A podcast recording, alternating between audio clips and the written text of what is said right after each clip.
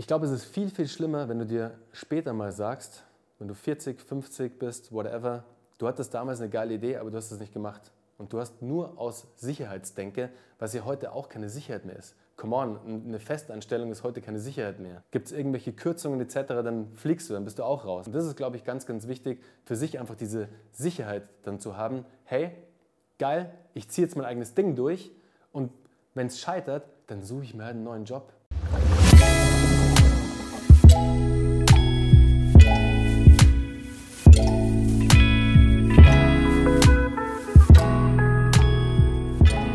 Willkommen zu Hause, dem Talk-Podcast bei Geheimtipp München.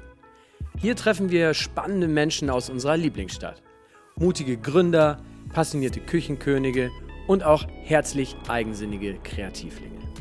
Und die alle tragen dazu bei, dass München genau das ist, was es ist. Ein Happy Place. Für unsere Geschmacksknospen, Gedankenhorizonte und auch für unser Herz. Und hinter jedem Münchner steckt eine Geschichte – Genau die wollen wir entdecken und uns von ihr inspirieren lassen. Am besten zusammen mit euch. Auf geht's! Bevor wir mit unserem heutigen Gast loslegen, wollen wir euch den Supporter dieser Folge vorstellen. Und das ist nicht etwa eine Person oder ein Label, sondern gleich ein ganzer Ort.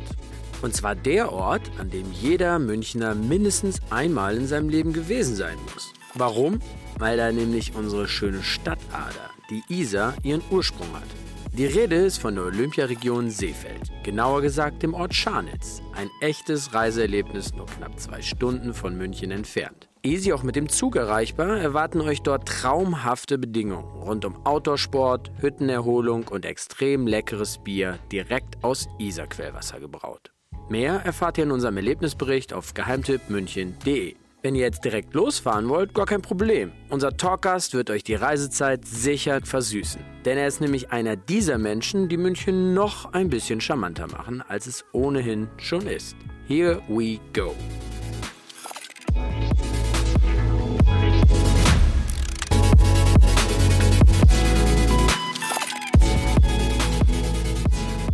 Hör nie auf, neu anzufangen. Für die einen ist das bloß ein Postkartenspruch für andere eine Lebensphilosophie. Als Bernhard Karlhammer 18 wurde, kaufte er sich vom Ersparten kein Auto. Er wusste, er wird das Geld brauchen für sein eigenes Unternehmen. Das ging dann zwar den Bach runter, aber zwei Tage später saß er schon wieder beim Notar. Gründung Nummer 2.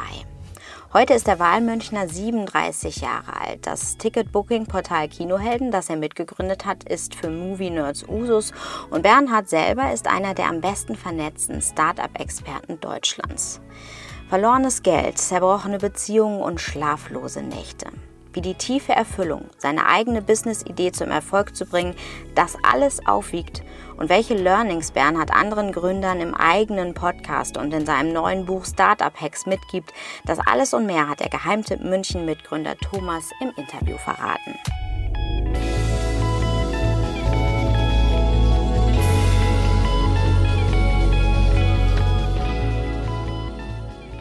Ja, Bernhard Kahlemann, bin seit mittlerweile, ich glaube, zehn Jahren jetzt im Startup-Umfeld unterwegs, gab mehrere Gründungen und wie es so oft ist, ähm, sind sehr viele davon gescheitert. Mal mehr, mal weniger. Einmal hat es richtig wehgetan, einmal hat es nur noch so halb wehgetan und eigentlich hätte es fast funktioniert. Einmal hat es fast funktioniert, aber dann wurde es doch nichts. Aber all das war extrem wichtig, um dann am Ende zu Kinohead zu kommen. Und warum? Bei uns war sozusagen dieses ganze Thema Scheitern war wichtig, um immer einen Step weiterzukommen um einfach diese Learnings aufzunehmen, um die Fehler nicht nochmal zu machen, die man begangen hat. Manchmal waren es die falschen Businessmodelle, manchmal waren es die falschen Bereiche, in denen man unterwegs war. Leider manchmal auch mit der falschen Zielgruppe, so wie das Venture, die das Startup vor Kino hält. Das hieß Stylester, war auch hier based in München, auch in München gegründet, also bisher alles immer in München gegründet. Und da ging es im Endeffekt darum, das sollte eine Buchungsplattform für Beauty- und Wellness-Termine sein. Das ganze Ding hieß Stylester und wie bin ich damals auf die Idee gekommen? Das war, ich Eigentlich bin, eine ziemlich gute Idee. Ja, es war, war auch cool. Und ich dachte natürlich wie immer so, hey, das braucht, das braucht München, das braucht die Menschheit, das braucht ganz Deutschland. Weil, eigenes Problem, ich bin ins Glockenbach gezogen damals, von der Max-Vorstadt ins Glockenbach, in die Müllerstraße und war total verwachsen. Weißt du, eine Matte aufgehabt ohne Ende und dachte mir, hey, okay, ich sollte mal wieder zum Friseur gehen. Und bin dann natürlich auf Google gegangen, was man so macht. Ich war ja neu im Viertel und wusste nicht, zu welchem Friseur ich gehen kann. Und habe dann gesehen, ja klar, ich kriege halt die ganzen Suchergebnisse auf Google dann, aber ich muss zum Telefonhörer greifen damals. Und das war halt 2014 oder so, ich glaube 2014, 2013. 2013 war es. Und dachte mir, hey, das kann nicht sein. Also warum ist da jetzt ein Medienbruch da und ich muss von online zum Telefon wechseln? Und dachte mir, hey, da könnte man bestimmt eine, eine coole Lösung einfädeln, so ähnlich wie Open Table damals war, in den Beauty- und Wellness-Markt reinzubringen. Und zack, ging es dann eigentlich schon los, habe so die ersten Leute aktiviert, so aus meinem Umfeld. Ich habe damals schon sehr viele Leute, die im Startup-Umfeld unterwegs waren, konnte dann einen überzeugen aus meinem Umfeld, der mit mir zusammen umgesetzt hat, der auch ähm, so einen Angel-Investor reingegeben hat, dass ich da auch ein bisschen Geld hatte, da im Endeffekt, um zu entwickeln, um zu bauen. Aber im Endeffekt war es natürlich auch mein eigenes Geld. Und dann ging es los, weißt Dann haben wir die Plattform gebaut, so man sagte Moonlight-mäßig dazu. Also ich war damals noch in einer Festanstellung, war damals beim deutschen Sportfernsehen, bei Sport 1, also im Medienbereich unterwegs. Du kommst auch aus dem Medienkontext. Ich komme eigentlich auch aus dem Medienkontext. Ich bin eigentlich, eigentlich war ich mal Sportmanager und eigentlich war ich mal beim Fernsehen so und habe da beim DSF, damals hatte ich echt das Glück und das war echt cool, konnte ich in der Geschäftsführung direkt anfangen und habe da den Bereich New Business Digital mit aufgebaut und war so für strategische Projekte zuständig. Und bin dadurch auch so mit diesem ganzen Thema Startups in Berührung gekommen, weil wir damals halt schon so an diesem Modell Media for Equity, Media for Revenue Modelle gearbeitet haben, was damals noch relativ neu war. Und irgendwann dachte ich mir so, ey, warte mal, wenn das die anderen Jungs hier alle können, warum soll es ich nicht auch können? Und dann ging es halt los mit den ersten Gründungen. Und die waren halt dann wirklich so, dass sie erstmal abends oder morgens oder während der Arbeitszeit natürlich auch, wie es so oft ist, dann passiert sind. Und haben dann die Plattform entwickelt und eineinhalb Jahre lang daran gearbeitet und hatten als Zielgruppe Friseure, ähm, Nagelstudios, Massagestudios etc. Und es hat anfangs auch ganz gut funktioniert. Nun wollten wir dann natürlich größer werden und skalieren und halt noch mehr Leute auf die Plattform bringen. Das ist uns leider damals nicht gelungen. Also da waren wir wahrscheinlich auch noch ein bisschen zu blauäugig, haben uns den Markt nicht gut genug angeguckt und haben uns dann dazu entschieden, dass wir die Plattform sozusagen zumachen, dass wir sie schließen, aber waren dann im Endeffekt einen Tag traurig. Wir hatten nämlich gar keine Zeit, irgendwie lang traurig zu sein, weil wir schon die nächste Idee in petto hatten zum Glück und das war dann Kinoheld. Und da war uns eigentlich schon bewusst, diese Zielgruppe der Kinobetreiber, die sind viel affiner für Software, weil die schon ganz viel mit Technik zu tun haben. Die haben eine Planungssoftware für ihren Saal, eine Kassensoftware etc. Der Friseur auf der anderen Seite, der ist, der ist Künstler, der ist Handwerker. Der hat nicht viel mit Software zu tun am Ende des Tages. Und das haben wir damals nicht bedacht. Und das war ein Learning, das ich mitgenommen habe, mir noch genauer immer die Zielgruppe, wenn es im B2B-Bereich, also im Business-to-Business-Bereich ist, anzuschauen. Und das war, glaube ich, super, super wichtig für mich damals zu sehen, hey, also, wenn du was machst, ganz viel Fokus auf die Zielgruppe setzen, ganz viel Gespräche vor allem führen, viel mit diesen Menschen zu reden. Brauchen sie diese Lösung, die du dir da jetzt in deinem Kopf ausgedacht hast? Brauchen die die überhaupt? Und das war ein super wichtiges Learning. Und auch vor allem, dass sich das Team, die Hälfte des Teams schon über Stylester kennengelernt hat, dann für Kino hält. Also war das Scheitern extrem wichtig für den nächsten Step sozusagen, die nächste Company zu gründen. Und da war es bestimmt auch so, dass es, äh, dass es auch einfacher hatte dann zum Start, oder? Also ich meine, ihr habt schon so diesen ganzen Prozess einmal, wie, wie gründe ich, ähm, was ist wichtig, welche Player muss ich ansprechen und so weiter. Und das Gute, so wie ich das verstehe, ihr habt einfach den Zahn der Zeit getroffen, ein bisschen, weil vom, vom Konsumenten her hat es ja sowas auch ein bisschen gebraucht und die Nachfrage war wahrscheinlich entsprechend da, oder nicht? Ja, also da kann ich dir zustimmen. Es fällt dir dann schon leichter zu gründen, wenn du es ein paar Mal gemacht hast. Also diese ganzen Standards wie halt die Firma anzumelden, zum Notar zu gehen, das wird dann, das ist dann so basic im Endeffekt, dass du halt das Setup hast, um dann durchzustarten. Du kennst, wenn du halt im Tech-Bereich dann bist, ähm, schon Entwickler, die dir helfen können. Du kennst Designer, die die Designs dann umsetzen können. Du hast schon einfach so ein Netzwerk auch, das so ein bisschen funktioniert und stehst nicht ganz irgendwie vom blauen, vom leeren Papier und denkst dir, okay, fuck, wo fange ich überhaupt an? Mhm. Und ja, das hat uns dann, es fiel uns dann schon leichter im Endeffekt, dann die nächste Gründung zu machen. Ist natürlich nie leicht, wenn du irgendwie viel Geld verbrätst und verlierst halt in dem Startup davor, das du gemacht hast. Und ich habe tatsächlicherweise alles verloren, das ich hatte. Also ich habe mir damals kein Auto oder so gekauft mit 18, sondern ich wusste da schon, okay, irgendwann brauche ich die Kohle mal. Und habe dann tatsächlich alles mit Styster versenkt und stand dann halt vor eine Null plus minus Null irgendwie. Und das war schon erstmal so, okay, muss man sich erstmal erholen. Aber ich hatte auch gar keine Zeit, um mich zu erholen, weißt weil wir direkt am nächsten Tag eigentlich, als wir die eine Firma geclosed haben, sind wir dann zum Notar und haben halt die nächste aufgemacht. Und dann mhm. warst, du, warst, du so im, im, im Flow schon wieder, dass du halt auf das Neue ähm, fokussiert warst, was gut war, weil sonst hätte mich das wahrscheinlich schon viel mehr runtergezogen auch. So hat es mich kurz runtergezogen, aber alle waren da aus dem Team und haben sich gegenseitig wieder gepusht und haben gesagt, so, hey, okay, das letzte ist nichts geworden, aber jetzt lasst uns umso mehr Gas geben da. Und ja, es war tatsächlich so. Boah, ich rede wie im Wasserfall.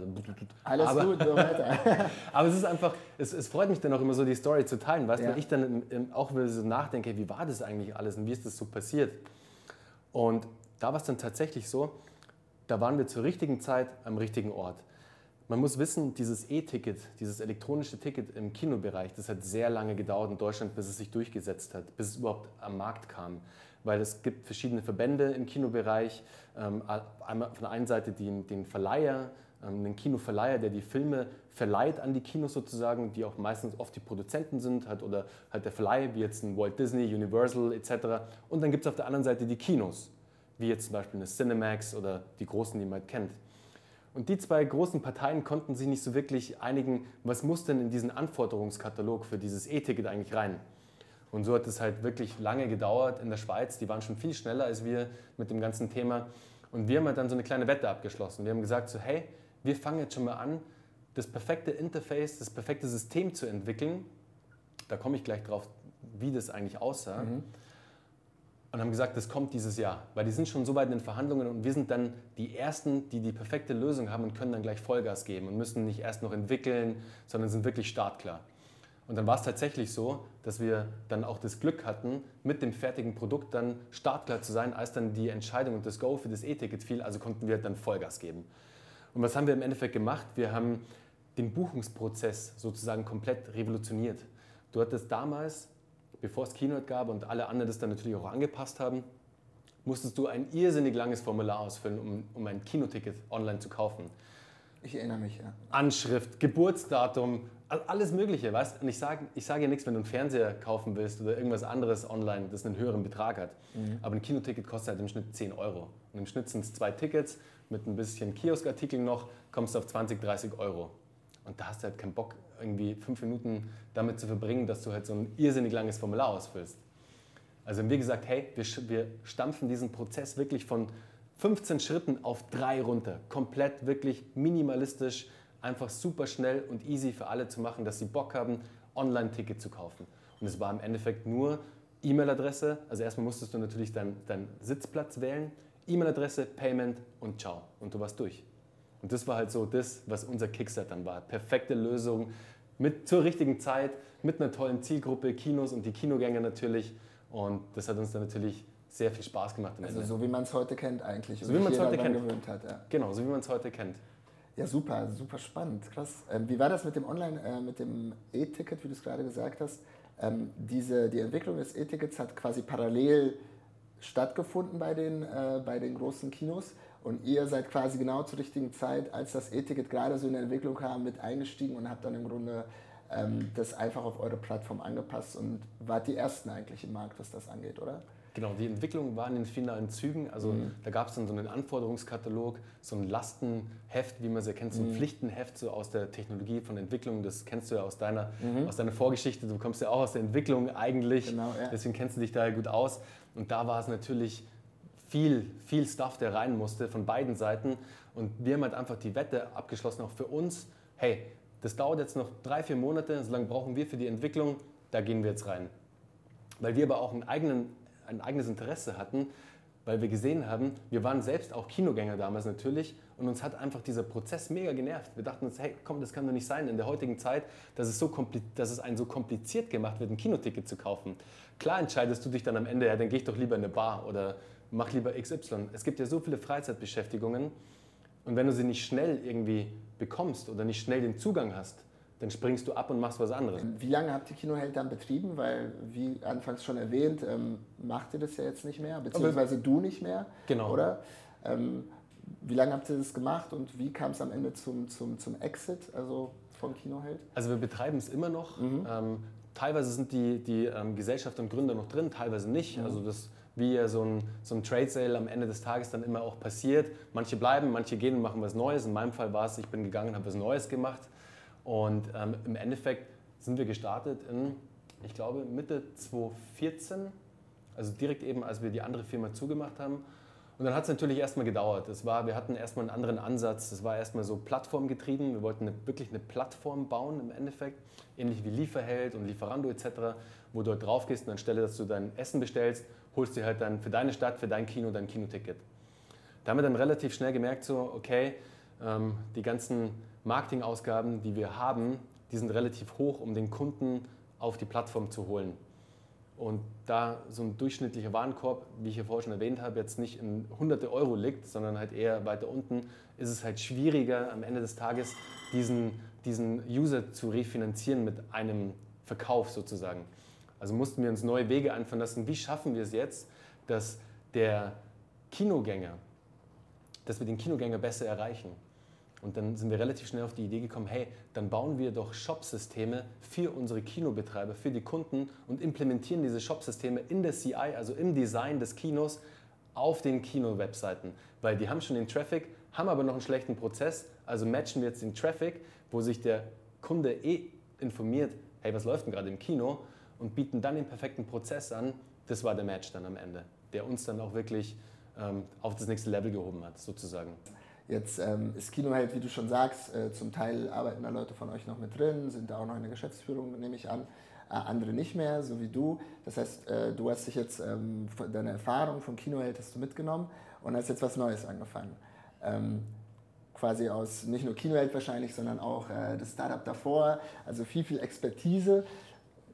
Nimmst du jetzt in andere Richtungen? Was, ähm, was machst du jetzt? Genau, also wie du schon gesagt hast, ich habe echt viel gesehen so in den letzten zehn Jahren, habe viel mitgenommen, viel gelernt, aus vielen Fehlern auch gelernt und weiß vor allem auch, welche Fehler man nicht mehr machen sollte oder was meine Erfahrung zeigt, dass man da einfach die Abkürzung nehmen kann, sozusagen einfach so gewisse Hacks auch anwenden kann.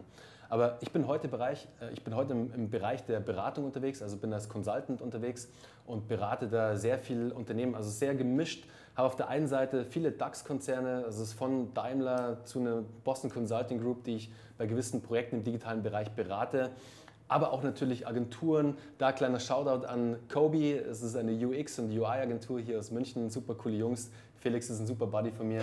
Also wenn ihr mal irgendwas im Design braucht, für euer Startup vielleicht, dann solltet ihr auf jeden Fall bei Kobe anklopfen. Echt tolle, tolle Jungs, die da am Start sind und Mädels natürlich.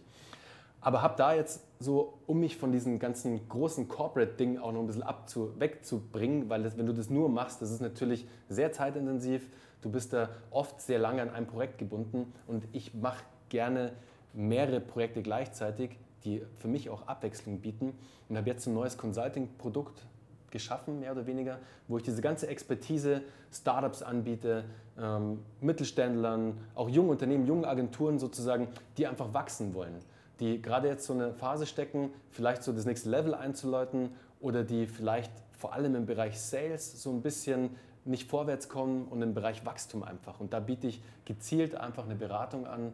Und zwar mache ich da B2B-Sales-Beratung hauptsächlich, also helfe den Leuten besser zu verkaufen, dass sie effektiver werden sozusagen.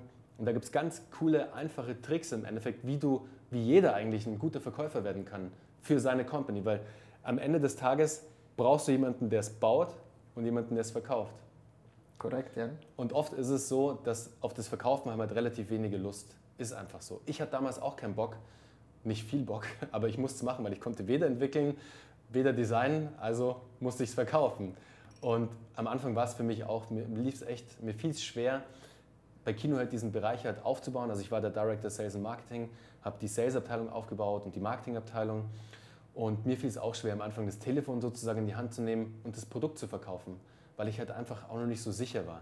Aber Leute, und das ist ganz, ganz wichtig, liebe Zuhörer, man kann da echt richtig gut werden und man kann richtig Spaß dran haben. Wenn man so für sich gewisse, gewisse Tools anwendet und wenn man dieses Mindset einfach implementiert und sagt, hey, ab jetzt verkaufe ich den Stuff. Weil einer muss es verkaufen und dass wir weiter wachsen können und weiter vorankommen, brauchen wir einfach jemanden, der es verkauft. Und jetzt mache ich das einfach. Und im Idealfall hast du oder habt ihr dann halt noch ein, zwei, drei Leute dabei sitzen, wo ihr euch gegenseitig einfach geil pushen könnt.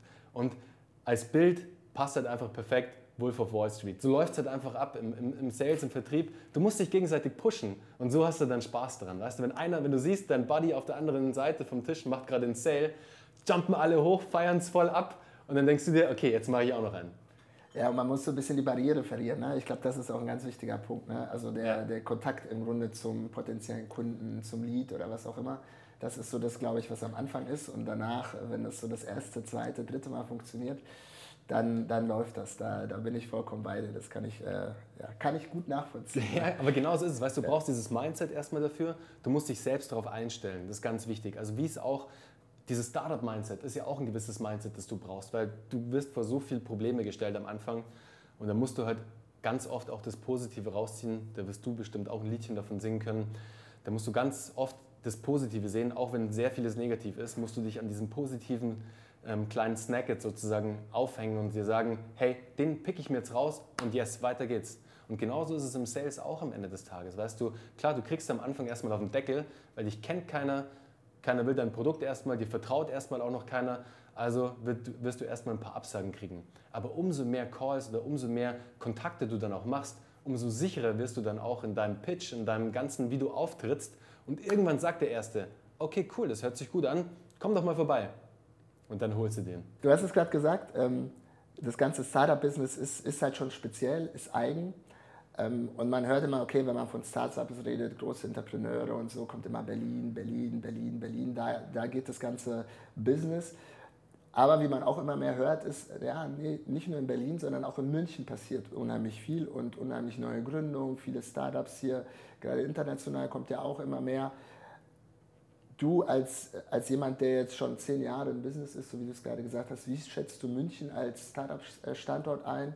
Also ich finde, ich persönlich finde München einen super ähm, Startup-Standort. Klar, du hast jetzt, wenn du im direkten Vergleich bist zu Berlin, es sind halt einfach die Kosten, die uns halt separieren voneinander. Weißt du, hast halt extre extrem geringere Lebenshaltungskosten jetzt alleine schon mal in Berlin als in München. Das heißt, du zahlst auch, musst auch andere Gehälter zahlen, wenn du es jetzt aus einer unternehmerischen Sicht siehst. Und du hast natürlich jetzt das Talent, international gesehen, hat halt erstmal Berlin auf dem Schirm, weil Berlin halt einfach in den Köpfen der Menschen cooler ist und halt urbaner ist und szeniger ist als jetzt München. Ich meine, und das treibt ihr mit Geheimtipp ja auch voran, mit Geheimtipp München, dass ihr da auch die Orte und die Places zeigt, die halt einfach super cool sind und fernab vom ganzen Mainstream. Deswegen, das ist, glaube ich, so ein, so ein Ding, wo gerade München so ein bisschen zu kämpfen hat, dass du dieses Talent halt nach München ziehst erstmal. Das ist so ein ganz ein wichtiger Punkt, weil halt alle irgendwie nach Berlin wollen, aber halt nicht so viele jetzt nach München, was halt ein bisschen unattraktiver ist, jetzt von außen betrachtet. Ich selbst finde München super, auch zum Gründen. Deswegen bin ich auch immer in München geblieben mit meinen Companies. Finde ich einfach klasse, weil du hast halt auch vom wirtschaftlichen Faktor, das ist ein ganz anderer wirtschaftlicher Faktor, wenn du jetzt im Bereich B2B unterwegs bist und halt Businesskunden als, als Zielgruppe hast dann hast du Servus Kühlschrank, der meldet sich wieder. Ja, keine Ahnung, warum der, warum der hier immer, das ist so irgendwie ohne Regel, ne? ja, irgendwie hat er ein Eigenleben. Du hast halt vom, vom ähm, wenn du jetzt eine Zielgruppe im Businessbereich hast, die Wirtschaftskraft ist halt eine andere in München als jetzt in Berlin.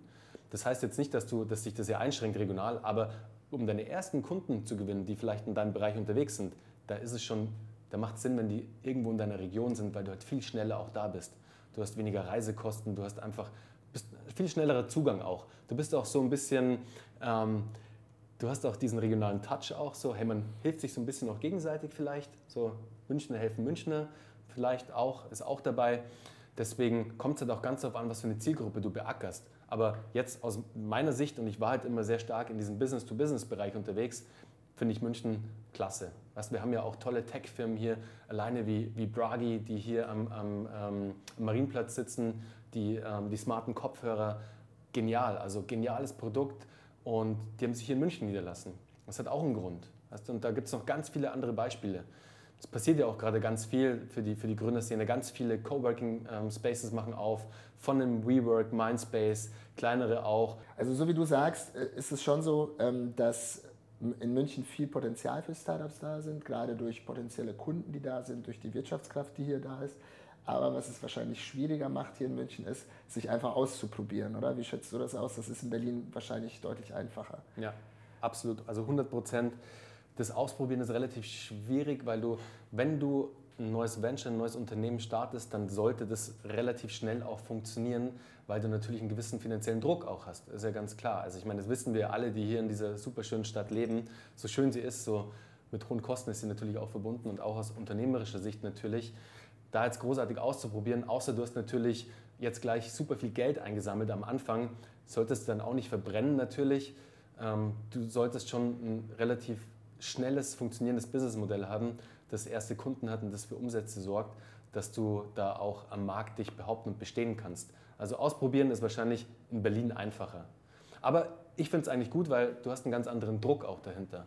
Weißt du, der Druck ist da, relativ schnell zu funktionieren. Und wie so viele, also mir geht es so, ich funktioniere mit Druck besser, als wenn es jetzt irgendwie so Larifari ist. Sehr interessant, ja, geht äh, mir auch so und ich glaube vielen Leuten so, definitiv. Ähm, vielleicht kurz zum Persönlichen, also ähm, wenn sich jetzt jemand äh, fragt, okay, ich habe eine coole Idee, habe das Interesse, irgendwie selbstständig tätig zu sein, was wäre so der Tipp, den du so einer Person, jemand bei uns aus der Community an die Hand geben könntest und im Grunde seine, seine Entscheidung, ob er es tun soll oder nicht tun soll, äh, zu bekräftigen oder in eine Richtung äh, mhm. zu treiben am Ende? Was ist so dein Tipp aus deiner Erfahrung? Da habe ich ein ganz gutes Learning auch selbst gemacht. Damals mit meinen ersten Ideen dachte ich immer, hey, du darfst diese Idee auf keinen Fall teilen, weil sonst klaut sie dir jemand. Und war auch dann so, wir waren äh, bei einem Italiener im Lehrer gesessen, so mit meinen ersten Business Angels und daneben saßen andere Gründer, wir haben es halt im Gespräch so mitgekriegt und dann meinte einer meiner Angels eben, komm, wir erzählen jetzt mal den Jungs da drüben was von der Idee, was die davon halten, weil da kriegen wir bestimmt tolles Feedback. Und ich so, nee, nee, hey, das kannst du denen jetzt nicht erzählen, weil sonst klauen die uns das noch und äh, war total aufgeregt im Endeffekt, was total bescheuert ist. Weil wenn du jetzt da draußen, lieber Zuhörer, eine, eine Idee hast für, für eine Company, für ein Projekt, für ein Produkt, dann ist mein Tipp, den ich dir geben kann und der mir heute auch sehr, sehr hilft und das wird dir auch jeder andere Gründer geben, sprich mit so vielen Leuten, wie es nur geht, darüber und hol dir Feedback. Weil diese Menschen, die selbst unternehmerisch tätig sind, die vielleicht auch selbst schon ein Startup haben, die geben dir das beste Feedback auf deine Idee, das du dir nur wünschen kannst. Weil da kriegst du ein Feedback, du bist vielleicht in der richtigen Richtung unterwegs, aber irgendwo stimmt es noch nicht. Und das sagen dir die Leute dann. Die sagen, hey, das ist eine ganz smarte Idee, aber hast du schon mal da und daran gedacht? Die geben dir dann noch so wertvollen Input mit und hey, die haben gar keine Zeit, dir deine Idee zu klauen, weil die sind so busy mit ihrem eigenen Stuff, da brauchst du dir gar keine Sorgen machen. Also dieses Mindset, du darfst deine Idee nicht teilen mit anderen Menschen, kannst du gleich wieder vergessen. Teils mit so vielen Menschen, wie es geht in deinem Netzwerk, die damit was zu tun haben, ganz wichtig. Also sollten Unternehmer sein, Startup-Unternehmer, die können auch klassisch irgendein Business einfach haben. Aber die haben dieses Mindset auch dafür und die geben dir ein gutes, qualitativ hochwertiges Feedback. Und dann kannst du entscheiden, mache ich es oder mache ich es nicht. Aber behalte die Idee auf keinen Fall für dich, starte einfach und guck mal, was passiert, weil das wird am Ende des Tages höchstwahrscheinlich zu einem Fail gehen. Wie schätzt du das ein, wenn, und das ist ja auch häufig so, wenn man sich, äh, wenn man sich selbstständig macht oder beginnt irgendwas zu gründen, ähm, alleine oder auch mit Freunden, der größte, ja, einer der größten Faktoren, die man da immer zu berücksichtigen hat, sind so Ängste und Risiken. Ja? Also zum einen natürlich Sicherheit, die man irgendwo aufgibt, aber was natürlich ein hohes Risiko in einer Richtung ist, wie, wie gehst du damit um oder wie bist du damit umgegangen und was kannst du da mitgeben? Mhm. Also ich kann es dir wieder aus meiner Story erzählen. Damals mit der Gründung bei Styles, da war ich ja noch bei Sport 1, hatte da, habe damals die Community-Abteilung aufgebaut, die Social-Media-Abteilung mit, ich glaube, wir waren am Schluss zehn Leute, hat mega Spaß gemacht, aber, und das war mein Grund, warum ich Entrepreneur oder Gründer werden wollte, es hat mich einfach nicht so erfüllt. Also es war nicht, ich habe gemerkt, mir macht es zwar Spaß, die Arbeit, ich habe super viel gelernt, ich hatte echt tolle Mentoren da, aber es hat mich nicht so erfüllt. Es hat mir nicht das, den, das Wahre gegeben am Ende des Tages. Und bin dann zu meinem damaligen Vorgesetzten und habe ihm, hab ihm die Idee gezeigt, so was ich habe. Ich hatte schon die ersten Kunden, weißt, das war echt, für mich war das das Größte. Und habe ihn halt um ein Sabbatical gefragt und meinte, weil ich mitgekriegt habe, andere in, in, der Unternehmung haben halt ein Sabbatical für einen Urlaub bekommen. Und dann dachte ich mir, hey, wenn ich jetzt so unternehmerisch tätig bin und so einen unternehmerischen Drive auch mitbringe, das ist, muss ja für die toll sein, weil die sehen, hey, unsere Mitarbeiter, die entwickeln da echt eigene Ideen und sind da fleißig und denen geben wir mal ein bisschen Freiraum und habe dann nach einem Sabbatical gefragt. Es wurde tatsächlich leider abgelehnt, aus welchen Gründen auch immer. Aber in dem Moment, und das war wirklich eine Entscheidung, die habe ich sofort getroffen, habe ich gekündigt. Und habe gesagt, okay, wenn ich kein Sabbatical bekomme, dann bin ich jetzt weg. Ciao, ich kündige. Und ich weiß noch, wie ich dann im Auto saß und ich bin an dem Tag dann auch, ich war weg. Bin dann heimgefahren, ich hatte das größte Smile auf, ich habe es gefeiert. Ich habe, glaube ich, auch ein Video mit meinem damaligen schrottigen, ich weiß gar nicht, was ich für ein Telefon hatte, gefilmt. Das Video habe ich leider nicht mehr, weil da war noch so der Zeitpunkt, Servus Kühlschrank, da war noch so der Zeitpunkt, da kam ich mir saublöd vor. Weißt? Ich habe dann das Video angeguckt und dachte mir so, oh Gott, wie spackig ist denn das? Habe es dann, glaube ich, auch gelöscht und habe es dann verworfen. Aber für mich war da der Punkt so, hey, da kann ich mich selbst erfüllen und das ist genau mein Ding. Da setze ich mein eigenes Ding um und ich wusste, das ist meine, meine Passion, das ist so, da habe ich Leidenschaft drin. Und da kann ich auch um 12 Uhr abends noch dran sitzen und mir macht Spaß. Ich kriege heute noch von meiner Frau Anna geschimpft und die sagt dann so, hey, also nicht geschimpft, aber die sagt dann so, es gibt's doch nicht. Wie kannst du da um 11, 12, 1 an einem Freitagabend noch an deinen Projekten sitzen? Es fühlt sich nicht wie Arbeit an. Weißt es ist mein Ding, es ist meine Leidenschaft und es macht mir einfach extrem Spaß. Und wie du die Ängste vielleicht auch ein bisschen im Griff haben kannst, ist, ich glaube, es ist viel, viel schlimmer, wenn du dir später mal sagst, wenn du 40, 50 bist, whatever, du hattest damals eine geile Idee, aber du hast es nicht gemacht. Und du hast nur aus Sicherheitsdenke, was ja heute auch keine Sicherheit mehr ist. Come on, eine Festanstellung ist heute keine Sicherheit mehr. Das ist nicht mehr wie früher, dass du da irgendwie die nächsten Jahre immer deinen Job hast. Gibt es irgendwelche Kürzungen etc., dann fliegst du, dann bist du auch raus. Dann kriegst du vielleicht noch eine Abfindung, so ein schönes goldenes Ticket irgendwie, das dir dann hilft für die nächsten Monate, aber sicher ist das alles am Ende des Tages nicht. Ich glaube, dieses Mindset muss man einfach ändern, weg von dieser Sicherheitsdenke, eher hin zu dieser Selbsterfüllungsdenke. So, hey, ich habe da eine Idee und wenn es funktioniert, mega, wenn es scheitert, dann habe ich es wenigstens ausprobiert und ich weiß, dass es nicht geklappt hat. Und das ist, glaube ich, ganz, ganz wichtig, für sich einfach diese Sicherheit dann zu haben, hey, geil, ich ziehe jetzt mein eigenes Ding durch und wenn es scheitert, dann suche ich mir halt einen neuen Job. Sehr, sehr gut. Ich äh, habe dir jetzt so ein bisschen an die Lippen gehangen, weil es genau das Gleiche, was bei mir im Kopf auch so rumgegangen ist und ähm, was auch im Grunde dann die, äh, die, der ausschlaggebende Punkt am Ende war, äh, sich dann für die eine Richtung zu entscheiden und äh, nicht für die andere. Also das kann ich sehr gut nachvollziehen und ich kann nur allen äh, mitgeben, sich genau diese, diese Worte und diese Sätze mal durch den Kopf gehen zu lassen, wenn sie in der Entscheidungsfindung sind am Ende. Ähm, zwei Fragen habe ich noch. Und zwar erste, wie geht es weiter für dich? Also was sind die Sachen, die, die jetzt anstehen? Äh, neue Startup-Projekte vielleicht, die du im Kopf hast oder erstmal weiter im Consulting? Was, ähm, was spinnt dir da so im Kopf rum? Was kommt? Also ich muss sagen, das Consulting macht mir wahnsinnig Spaß, weil ich jetzt vor allem eben mit diesem neuen Produkt, das ich da geschaffen habe, wo ich die Startups berate im Bereich Sales, im Bereich Growth Marketing, also Growth Hacking, Growth Marketing, einfach alles, was so für Wachstum sorgt, wo ich meine Learnings einbringen kann und meine Erfahrung einfach, da sehe ich einfach, das hat so einen wahnsinnigen Impact auf die Menschen. Also alleine, wenn sie dann ihr Mindset auch ändern und da diese Tools verwenden und auch einfach meine Erfahrungen dann umsetzen, auch so in diesen Calls, die wir dann haben und in diesen Gesprächen, die wir dann haben, in den Strategiegesprächen, da sehe ich, was das ändert an der Unternehmung und wie weit die das dann nach vorne bringt. Und das erfüllt einen einfach tierisch. Weißt das ist so, das macht dann einfach Spaß, wenn man sieht so, wow, das bringt tatsächlich Menschen weiter in ihrem Leben als Unternehmer, was du dir irgendwie schwer und mit viel blauen Augen irgendwie erlernen musstest. Und da sprechen wir echt von viel Geld verloren, viele schlaflose Nächte, zerbrochene Beziehungen, also wirklich so diese ganzen richtigen harten Fuck-ups, wo eigentlich keiner Bock drauf hat. Aber wenn du merkst, dass du genau mit diesen Learnings, mit deinen Erfahrungen da helfen kannst, dass diese Fehler nicht nochmal begangen werden, dann ist das echt erfüllend. Das macht echt Spaß. Deswegen werde ich jetzt mich erstmal, man weiß ja nie, aber jetzt erstmal weiter auf das Consulting-Thema fokussieren, was mir sehr Spaß macht. Mein Podcast macht mir extrem viel Spaß, weil ich mich da mit so interessanten und tollen Menschen wie dich auch connecte und da auch meinen Horizont immer erweitern kann. Mittlerweile habe ich da ja 50 Interviews mit echt spannenden Gründern am Start. Schaut einfach mal vorbei, da ist von dem Michael Brehm, der der Gründer von StudiVZ war, bis hin zu hier aus München der Dr. Roman Rittweger, der Gründer von Otto Nova, der ersten digitalen privaten Krankenversicherung, was auch ein Gamechanger ist super spannende Leute und die haben wirklich, die haben nochmal ganz andere Learnings. Aber natürlich halte ich es mir auch immer offen, noch neu zu gründen. Wenn die richtige Idee kommt, wenn, die, die richtigen, wenn das richtige Team auch da ist, dann bin ich da natürlich auch immer bereit, wieder was Neues zu starten. Betätige mich natürlich auch als Angel, also gebe da auch ein bisschen zurück, vor allem Wissen natürlich auch, Netzwerk, Connections, und wenn es da spannende Startups immer gibt und ich bin da sehr gut connected, aber auch wenn du jetzt vielleicht zuhörst und eine spannende Idee hast, dann schreib mir gerne. Ich freue mich mega von dir zu hören und vielleicht kann ich dir ja mit deinem Startup auch weiterhelfen. Super. Letzte Frage.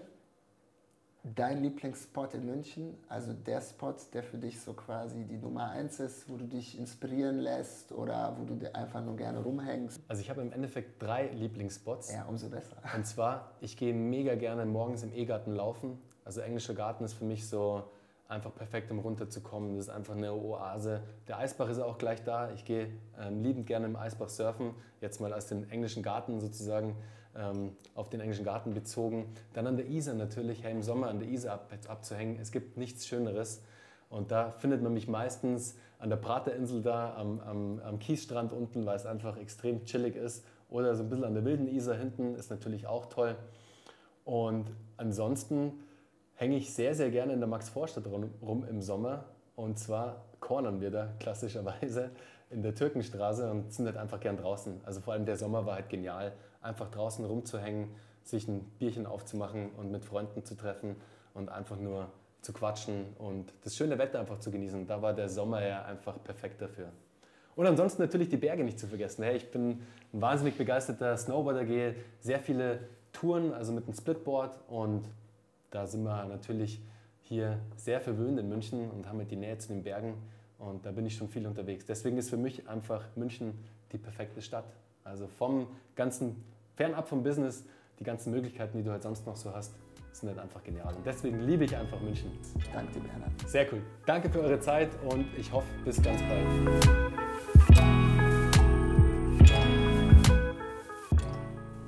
Vielen Dank euch fürs Zuhören. Uns hat es riesig viel Spaß gemacht. Ähm, wir hoffen natürlich, euch ging es genauso. Und wenn es euch genauso ging, dann müsst ihr diesen Podcast jetzt natürlich abonnieren. Ihr müsst ihn kommentieren. Ihr müsst ihn liken. Ihr müsst damit machen, was man mit allen Dingen im Social Web so tut. Interagiert mit uns, empfiehlt ihn weiter. Und wenn ihr irgendwelche Fragen habt, zögert nicht. Wir beantworten sie und finden es beim nächsten Mal raus. Bleibt uns gewogen und wir hören uns.